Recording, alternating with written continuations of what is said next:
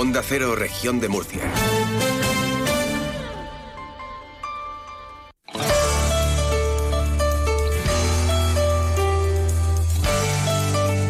Región de Murcia en la Onda. Maripaz Martínez.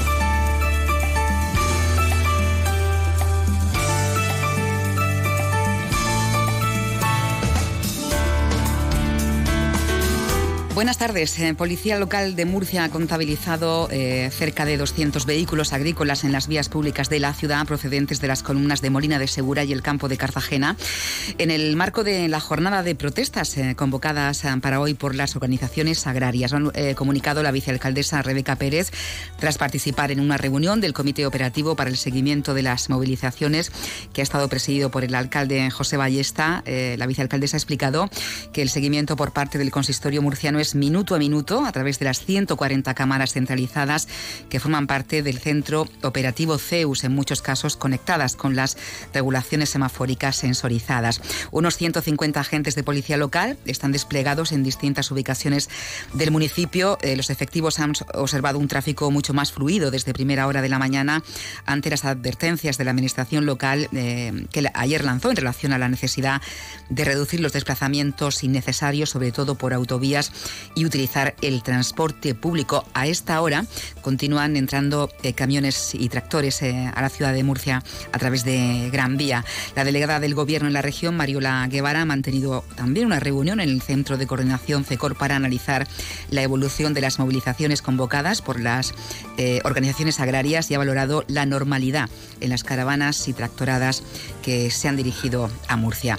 Bueno, enseguida vamos a actualizar la situación de, de este momento. Nos vamos a acercar hasta la delegación del Gobierno, pero antes vamos a conocer cómo se encuentran a esta hora las carreteras en la región de Murcia.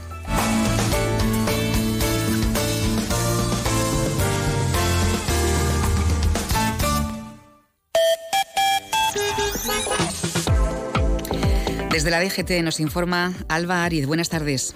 Buenas tardes. En este momento estamos pendientes de las movilizaciones agrícolas que cortan hasta ahora la A33 en Jumilla, sentido Valencia, y también hay cortes intermitentes en la A30 en Cieza, dirección Murcia capital, y en la A7 en La Hoya. Y por último encontramos complicaciones en San Cayetano, en las carreteras del entorno de esta localidad, por lo que les recomendamos que consulten la información del tráfico antes de salir a la carretera.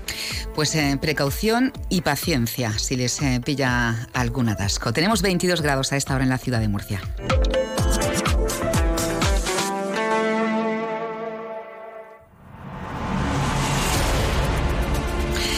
Pues eh, sobre la una del mediodía eh, comenzaban a entrar los vehículos a, la ciudad de Murcia. Eh, lo hacían y lo siguen haciendo con total normalidad. Queremos saber qué está ocurriendo a, esta hora a las puertas de la delegación del Gobierno, donde, como les contábamos, se han concentrado esta mañana las organizaciones agrarias y donde también los ciudadanos, digamos que han podido hacer la compra, el mercado, porque hayan repartido productos del campo, como verduras, frutas. Ahí está nuestro compañero Ángel Alonso. Ángel, muy buenas tardes. Hola Maribán, buenas tardes. Aquí estamos a la puerta de la delegación de gobierno en un ambiente más relajado en la conexión que hemos tenido a las 2 menos 10 en el informativo regional, donde ha habido algunos momentos de tensión con una persona detenida. Ahora mismo la imagen es de aproximadamente 200, 300 agricultores a la puerta de esta delegación. Hay una gran cantidad de limones y tomates arrojados al suelo. Eh, los antidisturbios están, eh, han cogido posiciones, pero vamos, la situación es mucho más tranquila, como decimos, no hay, por el momento no se ven momentos de, tensión. Sí que se escuchan los clasones de, la, de la columna de tractores que están transcurriendo por las puertas de esta delegación de gobierno. Han pasado unos cuantos, pero todavía vemos al fondo que quedan muchísimos más por, por pasar. Y en esta situación pues vamos a saludar al presidente, de, al responsable de Asaja en la, en la región de Murcia, que es Alfonso Galvez. Caballero, ¿cómo está? Buenas tardes. Hola, buenas tardes. Bueno, ¿cómo está transcurriendo? ¿Cómo se está desarrollando esta jornada de protesta? Pues bastante bien, estamos muy contentos de la respuesta que hemos tenido, tanto a nivel de tractores en las carreteras y en las autovías en, en las cinco comarcas de la región, como en el acto de reparto de productos para la ciudadanía y ahora pues la protesta que tenemos aquí a las puertas de la delegación del gobierno ha habido algún conato de algún problema y demás, pero hemos volcado productos, limones y tomates. Limones porque hay una situación crítica que están viviendo los agricultores con unos precios en origen que, son de verdadera ruina, no cubren los costes de producción, incluso con situaciones de, abuso por parte de los compradores. y aquí estamos pues para manifestar y, escenificar eh, la grave situación que está viviendo el campo, los agricultores y ganaderos y con la esperanza de que los políticos verdaderamente se pongan a trabajar en base a nuestras reivindicaciones y que busquemos salida a estos agricultores y ganaderos que lo único que hacen y que saben hacer es trabajar para producir alimentos de calidad y poder atender las necesidades de alimentación de toda la población. Está transcurriendo como ustedes esperaban, es decir, ha sido el llamamiento ha sido masivo de los agricultores. Sí que es verdad que los actores han llegado más tarde de lo que se pensaba a la, capital, ha habido esa detención. ¿Destacaba alguno de estos eh, algunos de estos hechos o no? No, en este tipo de movimientos siempre se producen incidentes y es muy difícil porque estamos hablando de que eran tres columnas de tractores que entraban a la ciudad de Murcia y ha habido pues, retenciones, algún paro, ha habido algún acto en las puertas de la Consejería de Agricultura y eso pues ha retrasado un poco. Pero ya están llegando todos aquí, estamos concentrados a las puertas de la delegación del Gobierno.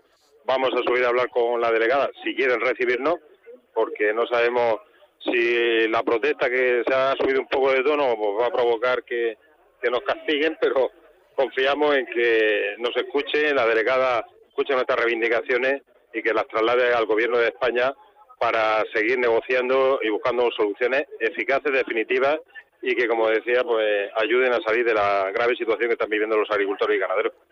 Mm, me resume dos de las principales reivindicaciones, los dos principales problemas que tiene ahora mismo el sector agrario de la región de Murcia. Pues precios justos para los agricultores eh, y eh, agua disponible para poder seguir regando. Continuidad del traspase Tajo Segura y en el campo de Cartagena pues que se sienten a negociar para aplicar unas medidas que sean razonables y que permitan a los agricultores seguir produciendo. Este es el principio, porque la semana que viene es la capital de España la que va a recibir todos estos movimientos de los agricultores, ¿no? Sí, además es una protesta muy simbólica porque parte del Ministerio de Agricultura determina la oficina de la Comisión Europea en España y ahí es donde está la clave, ¿no? Europa nos está eh, machacando con normativas que son incoherentes en algunos casos absurdas, están limitando la producción agrícola y ganadera y con eh, las cosas de comer no se juega.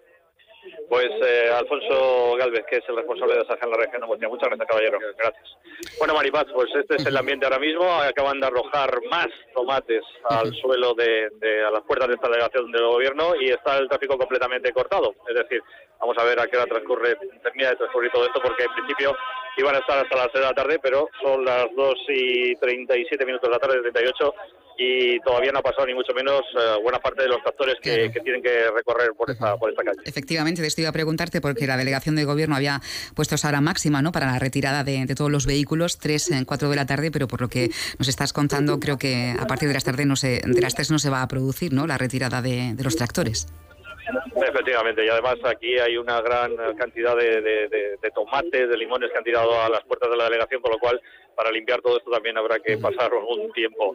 Por el momento, ese incidente, esa detención que ha habido pues eh, sobre las dos menos cuarto aproximadamente de, un, de una persona que estaba aquí junto con los agricultores. Eh, algunas fuentes de, los agricultores nos confirman que, no se trataba de una agricultora, sino de una persona, una vecina que estaba aquí y que se ha unido a las protestas y bueno, pues ha protagonizado ese incidente que, ha supuesto que le ha tirado limones, eh, tomates a, dentro de la delegación y también a los agentes y en un momento dado uno de los agentes pues la, ha salido del, cordón policial, la, ha detenido y la ha llevado para adentro para, para uno de los furgones de, los antidisturbios que están situados aquí protegiendo la, delegación del gobierno. Ese ha sido el momento de mayor tensión. El resto, la mañana, la verdad, que ha transcurrido con normalidad y bueno, pues eh, muchísimos centenares de vecinos han acudido aquí al llamamiento de, de, la distribución de alimentos gratuitos del campo que han hecho las tres asociaciones agrarias que han convocado este, este movimiento. Pues Ángel Alonso, muchísimas eh, gracias. Eh, que todo se finalice con, con normalidad, con tranquilidad. Un abrazo. Un abrazo, gracias.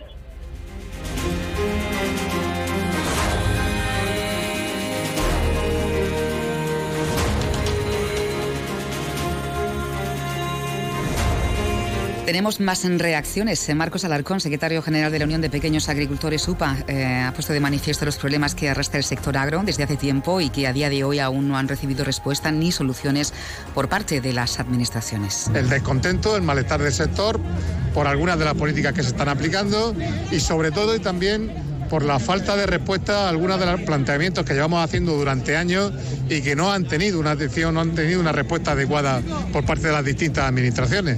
Por tanto, lo que esperamos es que la contundencia de la movilización permita hacer reaccionar a las administraciones públicas. José Miguel Marín, presidente de COAJ, ha destacado la gran respuesta a la movilización de la comarca del Guadalentín y destaca la necesidad del sector que les den las soluciones que están reivindicando desde hace tiempo. Está todo desarrollándose como estaba previsto. Eh, las cinco comarcas están muy movilizadas.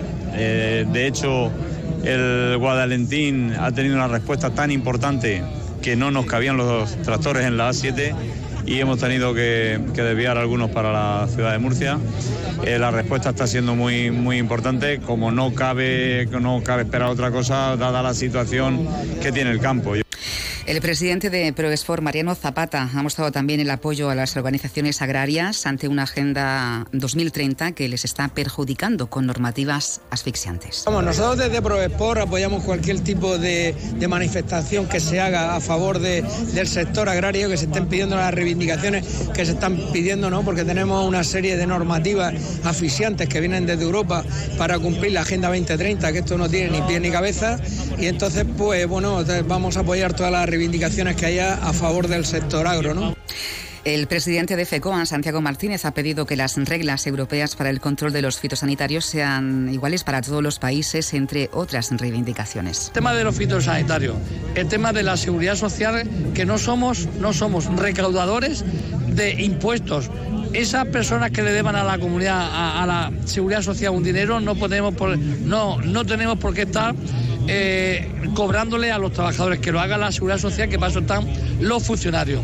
El tema de las revisiones médicas, la cartilla sanitaria, no tenemos por qué cada vez que empresa que cambia de empresa un trabajador tiene que hacerse una revisión médica. El tema del cuaderno de campo y cualquier otra situación que se pueda no cumplir con la, con la cláusula de espejo con terceros países, también queremos que sean en igualdad de condiciones.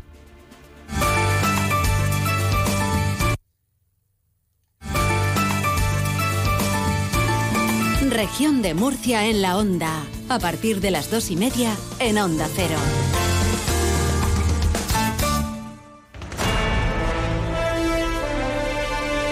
Estamos también muy pendientes del cambio de temperaturas, el cambio que se va a producir en el tiempo, pero en esta región ya sabemos que estamos en, un mundo aparte. Eh, siempre se, se, anuncian pues, cambios drásticos en el norte. ¿Qué va a ocurrir con el tiempo? ¿Van a bajar las temperaturas? ¿Va a volver el frío, el invierno real a la región de Murcia a partir de mañana? Pues nos lo va a contar el meteorólogo de Ameche, eh, Ginés Mirón. Buenas tardes, Ginés. Hola, buenas tardes. Bueno, realmente va a volver el invierno, que, los que es lo que deberíamos estar eh, viviendo en este mes de febrero. Bueno, volver, volver, no, porque, porque nunca no llegó. Lo hemos tenido. Exactamente, nunca llegó. Entonces, alguien que no ha estado no podemos decir que, que vaya a volver.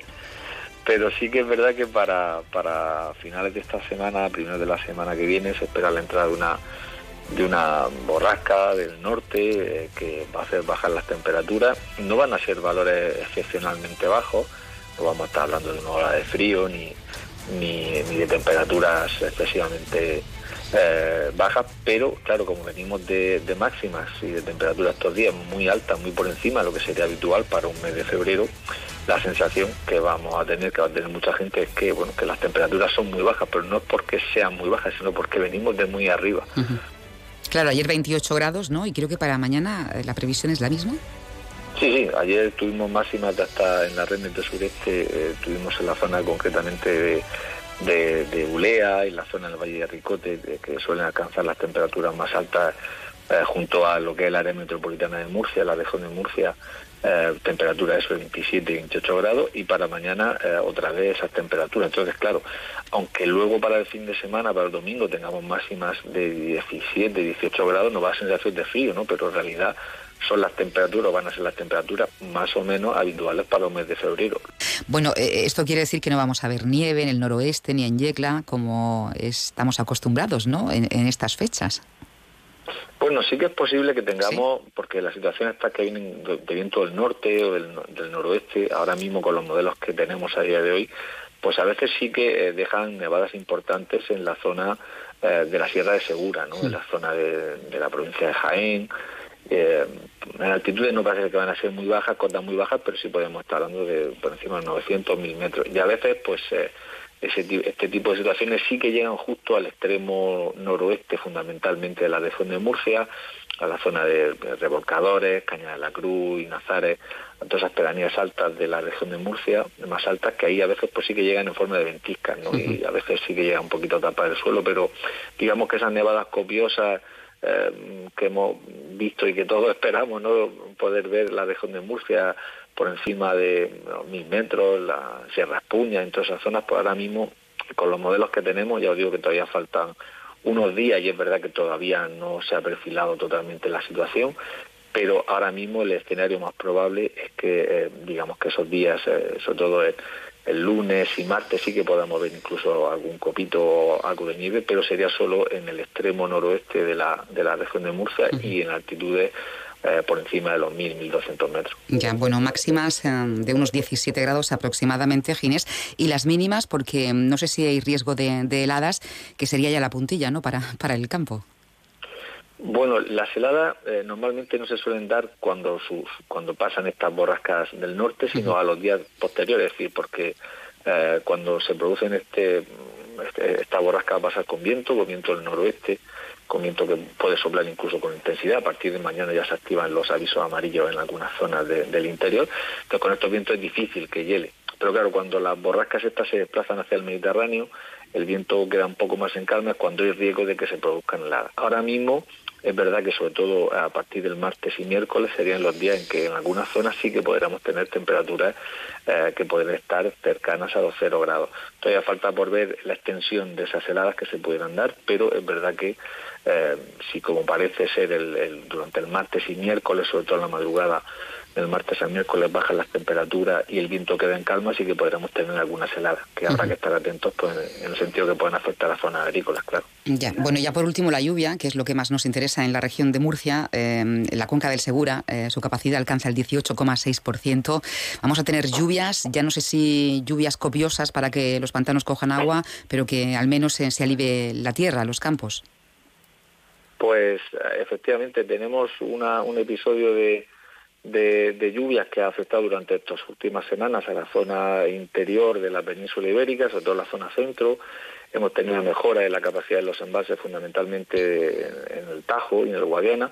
También ha mejorado un poquito el, embalse fundamentalmente de la Fuensanta, que es el embalse que bebe un poquito más de la, de la Sierra de Segura, pero digamos que la, la lluvia y, y las precipitaciones intensas no han llegado, digamos que al resto de la cuenca. Hemos notado esta última semana una pequeña subida, fundamentalmente en el embalse, como digo, de la Fuensanta, pero bueno, vamos a ver si este temporal, como te he dicho que, esperamos para este eh, primero de la semana que viene, que afecta fundamentalmente a la Sierra Segura, sí que podríamos esperar que, que esos, que esos acuíferos de la, de la zona de, de la Sierra Segura aporten más cantidad y podamos ver una, una subida en los envases de cabecera, tanto en el envase de la Fuensanta como en el envase de, del Cenajo. Bueno, pues estaremos pendientes de, esa lluvia, si hay cambios, porque claro, faltan días, ¿no? Y, el clima es así, eh, se puede, puede cambiar eh, rápidamente, pero lo que decía, lo que nos importa es que llueva y por lo demás, pues tranquilidad. Si tenemos que volver a sacar el abrigo, pues eh, tranquilos. Muchas gracias, Ginés. Gracias a ti. Región de Murcia en la onda.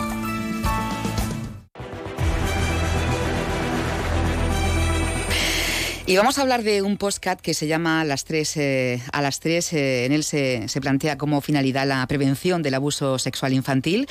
Tres niñas de 10, 8 y 7 años. Eh, Jaime Alonso, profesor titular de periodismo de la Universidad de Murcia, junto a la doctora en psicología Carmela Guillén, dialogan empleando un lenguaje sencillo, asequible, en el que abordan los principales aspectos ¿no? que, hemos de tener, en cuenta para que nuestros niños y niñas puedan detectar y rechazar mm, situaciones de abuso.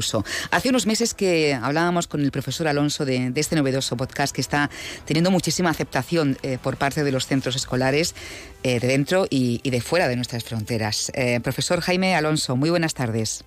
Hola, ¿qué tal? Buenas tardes. Bueno, primero quiero preguntarle, ¿esperaban ustedes que este podcast tuviera este recorrido? Porque las redes sociales se han convertido ¿no? en el mejor escaparate. No, no teníamos, la verdad, no teníamos esa bueno, esa esperanza hubiera estado muy bien, pero realmente se está, se está dando, al menos, al menos de lo que estamos percibiendo ahora. Si nos llegan a decir, cuando hace años empezamos a elaborar un podcast que en principio era con una finalidad familiar, explicar a nuestras tres hijas una temática muy difícil, muy complicada, que empezamos a explicarse de modo oral, de modo con clase magistral, y no funcionó y lo cambiamos al podcast y nos llegan a decir que ahora ha, ha sido distribuido en colegios a padres, a padres, madres, etcétera, y que incluso dos colegios, como el de Puente Tocinos en la región de Murcia y el de Pamplona, eh, ha empezado a desarrollarlo, pues la verdad es que no, no nos lo hubiéramos creído. Desde luego, bueno, el CEIP, Nuestra Señora del Rosario de, Murcia, que creo que eh, lo hace por segundo año consecutivo, que está llevando este podcast a, las aulas. Su directora es Elena Martínez. Elena, muy buenas tardes. Hola, buenas tardes. Bueno, cuéntenos em, cómo llegó a ustedes este podcast y cuándo se plantearon que esto era interesante llevarlo a las aulas. Bueno, pues mm, Carmela, en ese caso, actúa de orientadora en el centro, pero a título personal nos mandó el podcast a las compañeras que trabajamos. Pues yo escuchando el podcast enseguida es el defecto de ser maestra. Tienes que buscarle de qué manera eso puede llegar a las aulas, porque ya de por sí, hacer una técnica tan buena como son tres niñas que te están narrando unas experiencias, pues había que sacarlo partido. Dándole una vuelta vi que la manera más fácil de poder sacarle partido a esto era a través del plan de lectura del centro, asociar cada una de las temáticas de los capítulos a unas emociones en concreto, bien en función de la temática del capítulo, pues iba trabajándose la sinceridad, se iba trabajando la empatía, la confianza y así, bueno, la asertividad.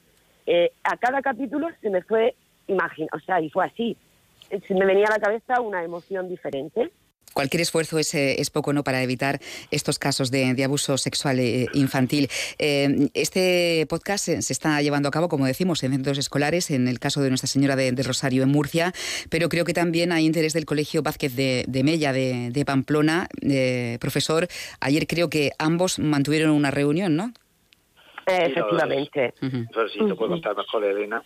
Sí, venga, pues Elena nos lo cuenta. ¿No? ¿Te lo cuento yo? bueno, pues vamos a ver. Esto, estas cosas lo mejor es a, través del boca a boca y la experiencia. Bueno, pues tenemos la suerte de que la compañera que estaba aquí el, el año pasado, bueno, estuvo trabajando aquí y era nuestra cuenta cuento, la que daba el tema de la literatura infantil. Con lo cual que yo le transmití el programa que estaba llevando a cabo y le dije que lo, que lo planteara, bueno, porque allí tienen una asociación que es la escuela que se encarga de todo este tipo. La coeducación está como más implicada en las escuelas, más directamente. De hecho, hay una persona que se encarga de ella. Bueno, total, que yo le pasé todo el material de cómo lo habíamos trabajado aquí. Allí les encantó, pero querían oírmelo a mí de, de viva voz, de viva voz un poco como lo, cómo lo habían implementado. Y bueno, pues ayer estuvimos, les expliqué paso por paso desde la aprobación del claustro, aprobación del consejo escolar, porque bueno, lo importante es que las familias escuchan cada uno de los capítulos el fin de semana anterior a que nosotros lo trabajamos, de tal manera que se ve perfectamente que es una información limpia, clara, sin ningún tipo de, de en cuanto a ideologías ni nada, que eso es muy importante también. O sea, que ven que son conceptos que están en el currículum y que estamos trabajando tal cual. Y bueno, los padres al revés, encantado de que se trabajen estos temas, un apoyo estupendo. Y entonces el colegio este de Pamplona se puso en contacto con nosotros y bueno, lo van a empezar a implementar también. Así que... Bueno, los padres, importante también que se impliquen en este tipo de... Mucho. Claro, de, información que llega a los niños. Eh, Jaime, usted junto a Carmela Guillén eh, pensaron que su aprendizaje sería más eficaz, ¿no? Si, si empleaban un método en el que tres niñas fueran parte activa del relato y, y así está siendo. Creo que el podcast ha llegado incluso a Latinoamérica. Sí, eh, tenemos de las métricas que son, como sabes, complicado medir todo en Internet, de las métricas más próximas que tenemos es en Apple Podcast, por ejemplo, en las categorías de Parenting y de Kids and Family, el podcast hemos llegado a primeros puestos de escucha, en su categoría digo, tanto en México como en Ecuador, por ejemplo. Eso no quita que efectivamente en otros, el feedback que produce Twitter, que produce eh, WhatsApp, etcétera, pues estemos recibiendo cada X tiempo pues eh, mensajes de apoyo, mensajes de, de, bueno, de petición de información, etcétera. Y es verdad que nos gustaría saber todavía, nos gustaría saber si hay algún centro en concreto en Latinoamérica, como el Nuestra Señora de Rosario de Pamplona, que lo está implementando. Pero bueno, eso es fruto, como sabes, de la labor de las redes sociales, que yo creo que con el tiempo va, va muy lentamente, pero va con mucha firmeza. Ya. Porque, profesor, todavía, eh, bueno, los colegios que, quieran llevarlo a sus aulas pueden hacerlo. ¿Cómo, cómo se pueden poner en contacto con ustedes? Bueno, tenemos todas las vías. Yo soy profesor, como sabes, en la Universidad de Murcia. Te pueden, encontrarme en Twitter, en, a través de, pues, las redes sociales, Instagram, etcétera. No es difícil porque ya a poner las tres a las tres, o incluso pueden ponerse, digo, poner a las tres a las tres en Google, o incluso pueden ponerse en contacto con la con la dirección del centro, con Elena de, del colegio donde lo han, el primero que lo ha desarrollado y a partir de ahí pueden conocer la experiencia de psicología, que yo ya aprovecho aquí para decir que es muy importante la contribución que hace este colegio, porque es verdad que nosotros creamos una herramienta de comunicación, pero la forma en cómo llega al alumnado es ya tarea de cada centro. Es verdad que hemos creado una buena armadura, digamos, pero es preciso que todas esas puntualizaciones, la forma de llevarlo a cabo, la temporalización, sería cosa de, los centros.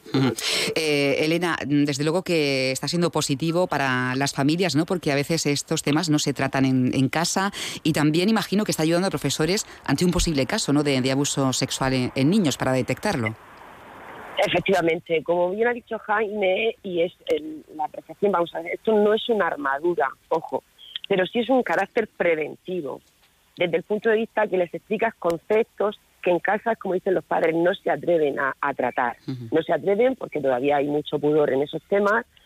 Eh, está muy relacionado, nosotros lo relacionamos mucho aquí con la, sabes que el cuerpo humano se utiliza y se trabaja en todos los ciclos de primaria e infantil.